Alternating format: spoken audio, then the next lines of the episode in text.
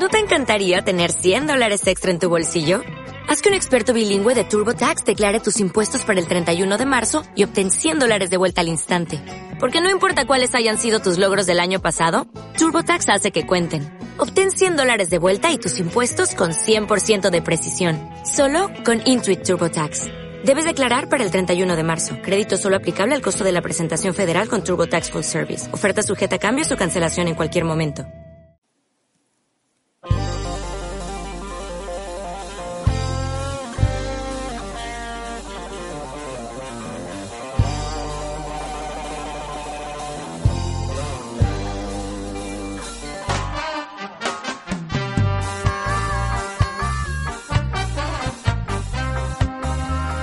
Episodio número 4 de Fútbol y más fútbol.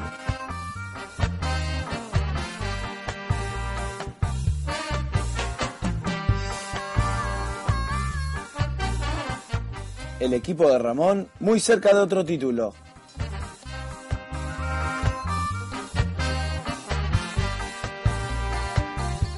Angelisi, me imagino que a Riquelme le vas a renovar, ¿no?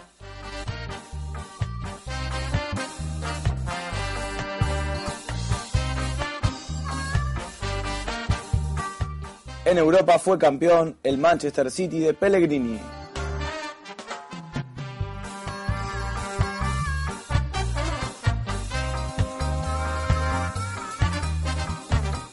Y en España, el Barça y Atlético nos regalan la final por la liga.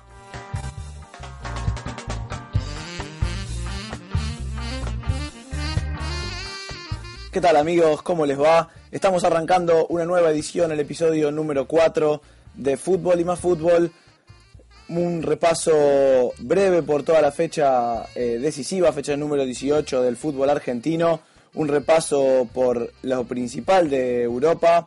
El City ya es campeón. En España han pasado cosas increíbles eh, entre el Barcelona, el Atlético Madrid, el Real Madrid. Muchas cosas que vamos a ir repasando a lo largo de este episodio número 4 de Fútbol y más Fútbol. Vamos a arrancar eh, agradeciendo a la gente, a los amigos de, La Manzana Rodeada, que tan gentilmente, eh, para los que no saben, La Manzana Rodeada eh, es un podcast de tecnología. a mí me gusta mucho la tecnología y, bueno, escucho La Manzana Rodeada de Leo y de Seba. Les agradezco mucho por, por mencionar este podcast en el de ellos. Ellos ya tienen experiencia, ya están muy avanzados en el tema. Yo estoy recién empezando, pero bueno, les agradezco desde ya por, por mencionarme. Eh, mi Twitter por cualquier cosa, si quieren contactarme, si quieren discutir algo de lo que, de lo que pueda hablar por acá, es arroba Pablo Pugli. Los espero ahí eh, para que podamos intercambiar opiniones y, charlar un poco, debatir sobre, sobre nuestro fútbol y también sobre, sobre el fútbol europeo. Eh, la fecha arrancó el viernes entre Olimpo y Godoy Cruz, un partido muy importante. Arrancó la fecha eh, con un partido en que los dos equipos se jugaban cosas importantes. Olimpo estaba salvado, pero necesita el promedio, digamos, ganar los puntos por el tema del promedio. Eh, Olimpo se salvó, pero la, eh, la, temporada que viene lo va a tener nuevamente peleando la permanencia en la primera división. no es el caso de Godoy Cruz, que necesitaba ganar, necesitaba los puntos para olvidarse del tema de, descender a la B Nacional, pero no, no pudo Godoy Cruz en una cancha muy difícil como todos saben, la de Olimpo. Eh, tampoco contó con ayuda de su arquero Carranza, que tuvo un muy flojo nivel, eh, un, un, par de rebotes de, tiros demasiado débiles de jugadores de Olimpo. Y en el tercer gol de Olimpo, en el de Valencia, él dejó descubierto el primer palo. Una lástima, venía tajando bien Carranza, pero fue clave en la derrota de Godoy Cruz por 3 a 1. Clave también es, el técnico de Olimpo, Perazo, que había arrancado eh, flojo, pero los dirigentes lo mantuvieron, como él mismo declaró cuando terminó el partido, le dieron confianza, lo apoyaron y finalmente terminó sacando a Olimpo eh, del tema del, promedio. Godoy deberá jugar la última fecha con eh, chances de descender o de ir a un partido de desempate con Colón y con Rafaela. Tendrá que revalidar lo que ha hecho Godoy Cruz en toda este, esta temporada, en realidad, en la última fecha. El sábado arrancó con otro partido muy importante esta fecha. Estudiantes que estaba eh, con chances todavía, de, de hecho sigue estando con chances de pelear el torneo y con San Lorenzo. San Lorenzo que ya mira de reojo la revancha con Cruzeiro, pero tiene eh, chance de clasificar a la siguiente Copa Libertadores ganando la temporada anual. Pese a eso, Bausa, como es entendible, presentó suplentes y San Lorenzo no pudo, no pudo con estudiantes que, que se notaba que tenía claro el, objetivo de seguir prendido, de seguir peleando. Eh, igualmente dos errores de San Lorenzo le dieron el partido muy rápidamente a estudiantes. Eh, abrió Correa la cuenta eh, cuando empezó el partido y luego de eso un, un, error increíble de Boboril le dio la chance de, de, una corrida a Carrillo y un pase al medio para que Jara defina. Es clave eh, el error de San Lorenzo en el segundo gol, liquida el partido muy rápidamente. Y luego lo que quedó fue eh, de relleno, no tuvo más reacción San Lorenzo. Y el tercer gol, de hecho, de Estudiantes también fue por un, un regalo de, de Boboril, un pase atrás que quedó largo. Se interceptó Jara la pelota y definió cruzado. Un gran partido de Jara haciendo dos goles. El jugador tal vez eh, más claro de todo el campeonato de estudiantes, el más desequilibrante. Recordemos también había hecho el gol en el clásico frente a Gimnasia. Párrafo aparte para, para Verón. La despedida de, de Verón, por lo menos eh, de local, con su gente. Un Verón que había, ya se había retirado y que volvió porque todavía tenía más para dar, sintió que se había apurado con el tema del retiro y la verdad que no se equivocó. Ahora sí se retira Verón, de todos modos muy entero. Me quedo con una pregunta que le hacía un periodista a Verón en el final, el periodista le preguntaba si cambiaría todos los títulos por ganar este último y Verón le contestó que ya había cambiado todos los que tenía por la Copa Libertadores. Eh, un, grande Verón sin dudas. También es para destacar lo de Pellegrino que con un, con un plantel, el técnico de estudiantes, con un plantel muy corto, con pocos jugadores, eh, te llegó a pelear el torneo y de hecho sigue peleando el torneo hasta la última fecha, pero es muy meritorio lo de estudiantes, lo de Pellegrino y, estar eh, a solo dos puntos del puntero con una fecha cuando en realidad este Estudiantes había comenzado el campeonato mirando la tabla de los promedios, llega a la última fecha peleando. San Lorenzo obviamente se olvida de este campeonato por completo y solo piensa en sostener la ventaja del gol conseguido de local frente a Cruzeiro, sostenerlo en Brasil. Va a ser difícil para San Lorenzo, pero bueno, también con Gremio fue con el mismo resultado Brasil y por medio de los penales lo pudo sacar adelante. Eh, habrá que ver cómo la banca San Lorenzo en Brasil, cómo aguanta eh, la embestida del equipo de Belo Horizonte. En el siguiente turno jugaron eh, News y All Boys, un partido que solo quedó para eh, la anécdota de, de, la despedida de Heinze, un Heinze que se retira también entero, quizás con algunos altibajos en su rendimiento en estos últimos partidos, que la verdad es como todo Newell's, que tuvo muchos altibajos en este campeonato. Se despidió Heinze de, su gente en Rosario. Sobre el final el periodista le preguntaba, eh, le decía que él había jugado eh, en el Real Madrid con eh, Ronaldinho, con Ronaldo, con Ibrahimovic, le nombró contra todos los grandes que se habían enfrentado en Europa. Y en un gesto muy bueno, Heinze le dice, también jugué con Ponce, con Tomso, con Bernardi, le empieza a nombrar todos sus compañeros de este momento en Newell's eh, un, un, gran gesto de Heinze que se retira, se retira bien, tal vez no como hubiera querido, pero bueno, Heinze volvió para salvar a Newell's o para dar una mano a un Newell's que estaba comprometido con el tema del promedio y, y terminó saliendo campeón. Todo un mérito de Heinze. El siguiente partido es el empate en uno entre Rafaela y Tigre. Tigre que necesitaba un punto para salvarse. Eh, arrancó, arrancó perdiendo cuando parecía que todo era desesperación, encontró el empate muy rápido, lo cual lo, ayudó a calmarse, a guardar ese empate y allá quedarse salvado eh, definitivamente. Rafaela, como eh, decíamos previamente, de Godoy Cruz, deberá jugarse todo en la última fecha y esperar, tratar de ganar y esperar los resultados de Colón y de Godoy Cruz. En el último, en el anteúltimo turno del sábado, otro equipo que jugaba por mucho era Colón, pero tenía la difícil misión de enfrentar a Vélez, un Vélez que, como decíamos el, la semana pasada, un Vélez que despojado de, de toda presión, tiene grandes jugadores como para eh, liquidar el partido, tiene a un Zárate que está intratable, por lo menos en los partidos en los que la presión no es muy grande, Zárate suele aparecer. Es el goleador del torneo, lo sufrió Colón y también sufrió a Prato, que es un animal, que hizo una gran jugada en el primer gol y, Zárate se encargó de liquidar el partido. Colón, recordemos una vez más, en la última fecha, eh, digamos, el tercer descenso saldrá de Colón, Atlético Rafaela y Godoy Cruz.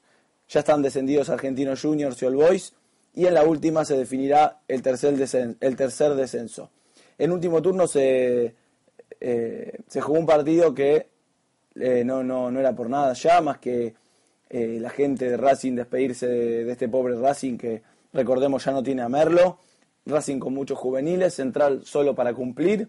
Salió un 0 a 0 aburrido, Racing tuvo más chances, pero los juveniles no pudieron eh, ganar el partido. Un clima complicado en Racing, no se sabe quién va a ser el nuevo técnico, se imagina que puede llegar a ser eh, Gareca, es el que más chances tiene.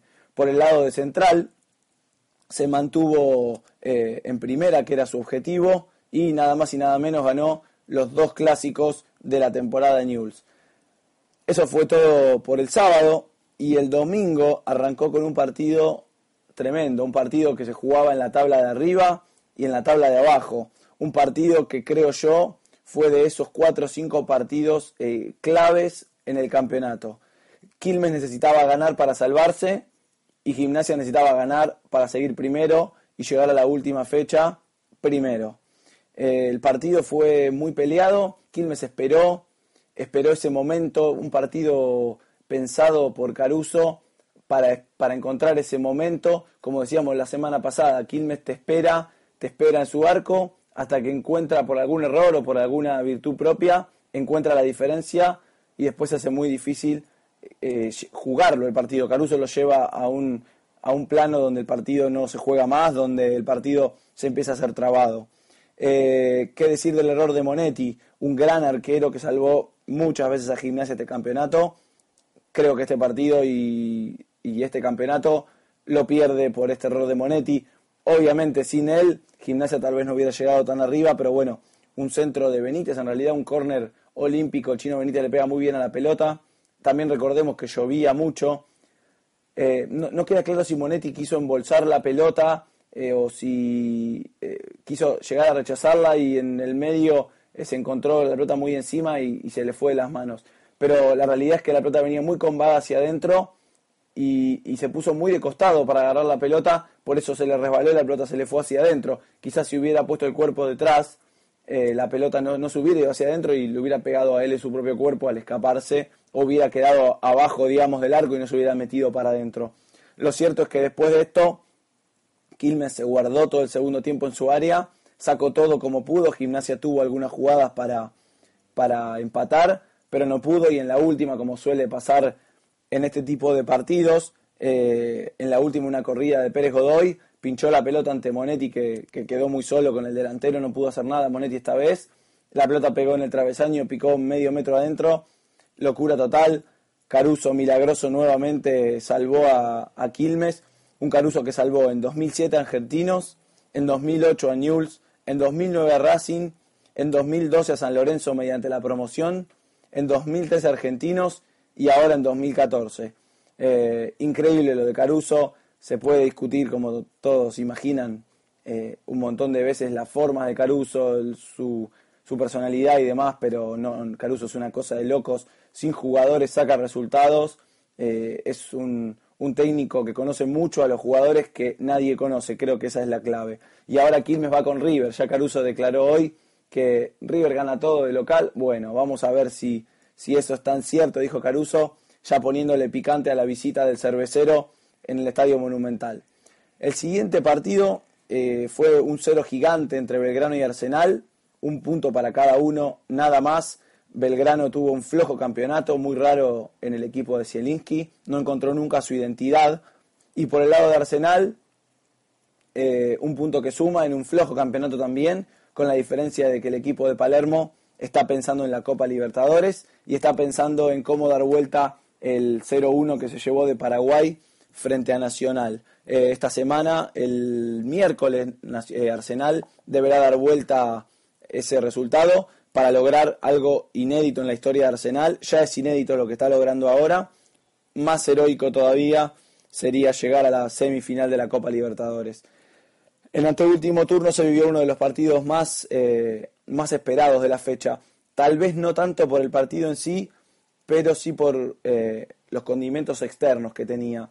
Boca recibía a Lanús, con lo que, por la anteúltima fecha del torneo, lo que implicaba el posible último partido de la historia de Riquelme en la cancha de Boca, lo que implicaba en menor medida la visita de, Guillermo a la bombonera, y, todos estos condimentos hicieron un, eh, un gran, no sé si partido de fútbol, pero un gran momento en el que se pueden sacar muchas cosas para comentar. Antes que arranque el partido ya la gente de Boca comenzó a, insultar al presidente, un presidente que como decíamos anteriormente eh, estaba en su cabeza no renovarla Riquelme. Riquelme se destapó al final del torneo. Eh, es muy, muy amplia el porcentaje de partidos que ganó Boca con Riquelme en la cancha. Eh, esto hace que sea casi irrefutable la presencia de Riquelme la temporada que viene en el equipo Geneise. muchos carteles de, obviamente, banderas, pedidos de, de renovación no creo que le quede otro camino a Angelici que no sea renovarle. Eh, para destacar una jugada de Riquelme que no sé si la vi alguna vez en algún lado, hoy estuve intentando buscar eh, una jugada parecida. Riquelme le mete un caño izquierdos, pero es muy raro porque no toca la pelota, digamos, le tocan, le dan un pase a él, él está de espalda izquierdos, amaga con tocarla y corre el pie, la pelota le pasa de caño izquierdos y le queda una asistencia a Gigliotti que después se termina enredando y no, no puede culminar la jugada. Eh, increíble esa jugada, como hace eh, el amague eh, de, correr el pie. La cabeza de Riquelme está 10 años luz adelante de, de la de los demás jugadores.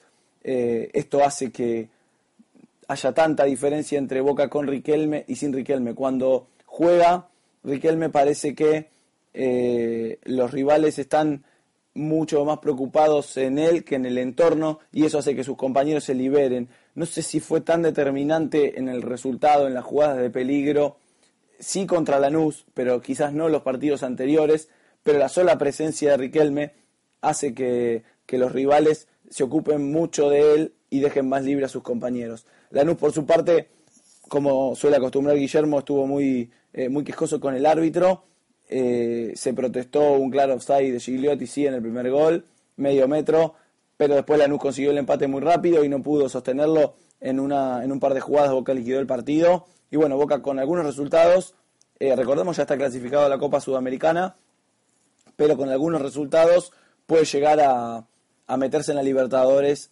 del año que viene. Es muy difícil, pero todavía tiene posibilidades. La Luz la tiene muy difícil en la Copa Libertadores, tal vez sea de los tres argentinos que quedan, el que más difícil la tiene. Bolívar le empató sobre la hora en, en el sur y ahora deberá ir a la altura y necesita, recordemos, por el tema del gol de visitante, eh, necesita por lo menos hacer un gol.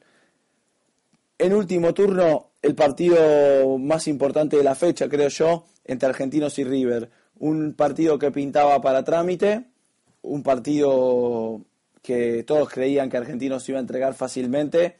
Em, muy parejo fue el partido en la primera parte. River tuvo varias chances, una increíble del Queco Villalba que dejó en el camino al arquero de Anereo Fernández, al arquero de Argentinos, con todo el arco a su disposición, se apuró tal vez en la definición, no vio que llegaba un defensor de Argentinos, definió muy despacio y, el defensor llegó a, a sacarle la línea. Tuvo un par de jugadas más River, pero no pudo hacer el gol que necesitaba para destrabar el partido. Em, en el segundo tiempo, llegó una jugada clave por la izquierda. Eh, antes que eso, quiero destacar una, una tajada de Barovero, que creo que sí fue clave en el partido. Hubo una mala salida de la defensa de River, la pelota quedó en tres cuartos de cancha y Pisculici, sin pararla, le pegó por arriba de Barovero. Cuando Barovero eh, iba caminando hacia, atrás me hizo acordar mucho al, al gol de Chilavera de Monoburgos. Eh, pero bueno, la diferencia fue que Barovero no se cayó y pudo sacar la pelota al córner con su mano izquierda. Después de esa jugada, a los pocos minutos, llegó la jugada clave de Bagioni por izquierda, le hacen un full. Y así como Barovero no falló en, esa tajada, sí falló Nereo Fernández eh, en el tiro libre de Lanzini. Un tiro libre al segundo palo que de todos modos le pegó bastante bien Lanzini, pero calculó mal el arquero de Argentinos. Tocó la pelota, pegó en el ángulo y cuando cayó estaba marcado entre varios jugadores para empujarla. El gol de River destrabó el partido, ingresó Teo, que en realidad ya había ingresado para, para buscar el gol que necesitaba River, y en una apurada de, en una avivada bien de Cabenagui sobre la izquierda, el defensor argentino quiso rechazar, le pegó a Cabenagui, Teo le quedó la pelota solo con, con el arco de argentinos y definió entre las piernas del arquero para liquidar el partido. Clave la tajada de Barovero y clave el error de Nereo. Gran definición de Teo entre las piernas de, Nereo. Eh, la próxima semana River tiene que ganar a Quilmes para obtener el, campeonato número 35 de su historia. Un partido que va a ser duro. River de local juega muy bien, pero eh, Quilmes de visitante también juega bien y River sabe que no puede empatar porque en caso de que empate y Estudiantes gane deberá jugar una final. Vamos a hablar un poco del momento clave de la fecha. Eh, me gustaría que si alguno eh, encuentra un momento clave de la fecha, lo, compartamos y lo, lo debatamos entre todos. Creo que en este caso lo clave de la fecha fue el error de Monetti creo que fue la jugada que destraba un poco el campeonato. Hasta ese momento era un empate, Quilmes seguiría peleando por no descender y Gimnasia seguiría con muchas más chances en el campeonato de haber empatado, tal vez sin ese error de poder haber ganado el partido más adelante. Creo que el error de Monetti fue clave en la fecha en el campeonato.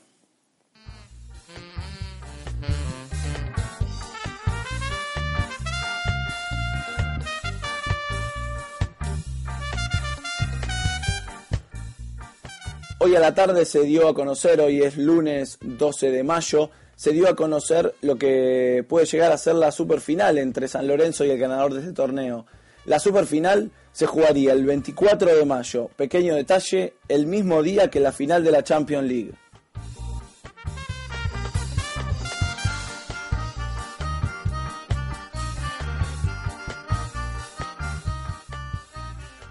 Vamos a repasar un poquito lo que pasó en Europa.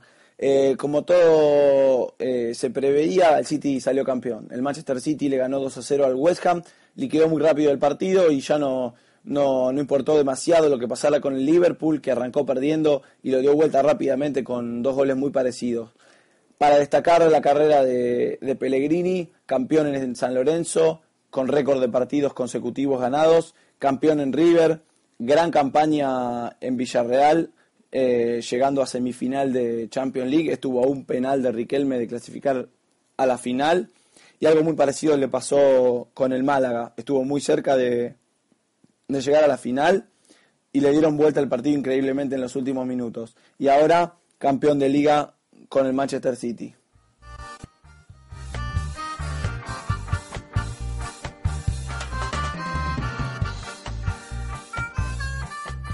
En Italia, con la Juve ya campeón, tenemos para destacar el retiro del Pupi Zanetti.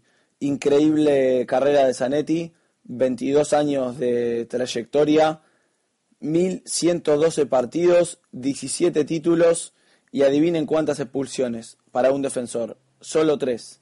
Increíble Zanetti, increíble la despedida que le hicieron en Inter como si fuera italiano. Se retiró el Pupi Zanetti, Habrá que ver cuándo vuelve a salir un 4 como él en la selección argentina.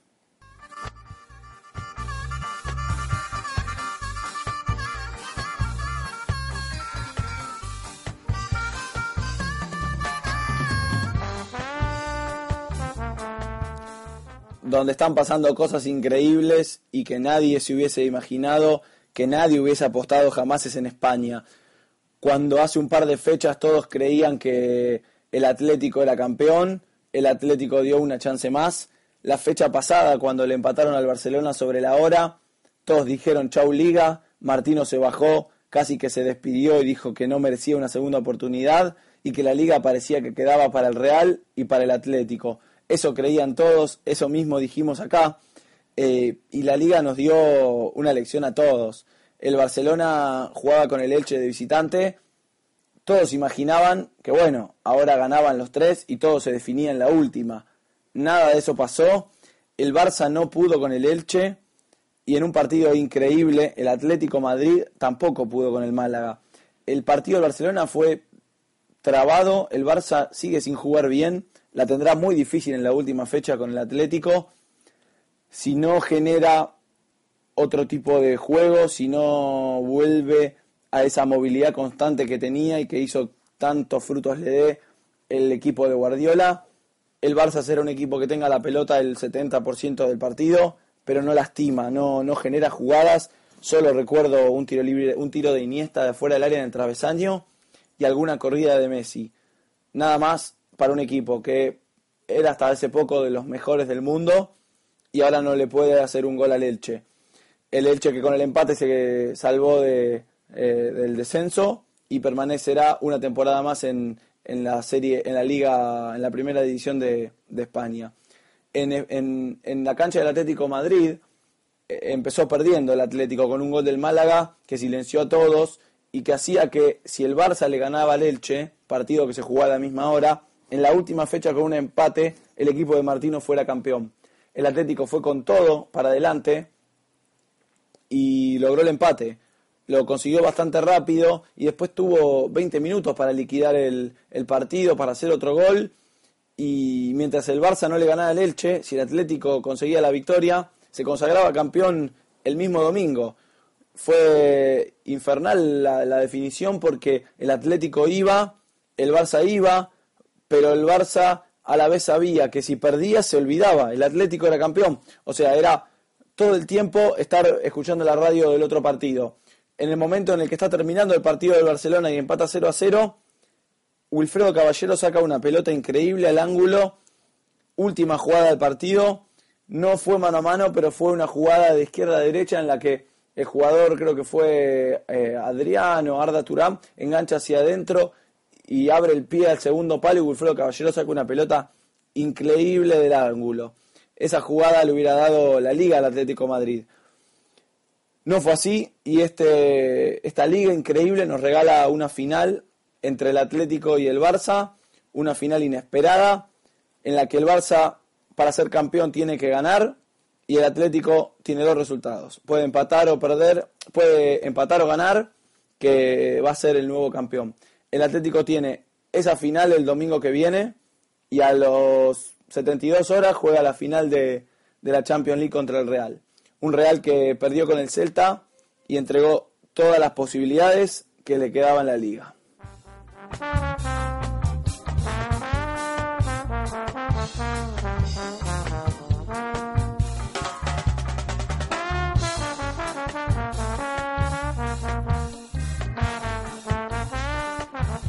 Bueno, así pasó un nuevo repaso de lo más importante del fútbol argentino, lo más importante de las ligas de Europa. Semana movida, semana de Copa Libertadores, fin de semana de definición de Liga Española y ya eh, la otra semana tenemos la final de la Champions League entre el Real Madrid y el Atlético Madrid.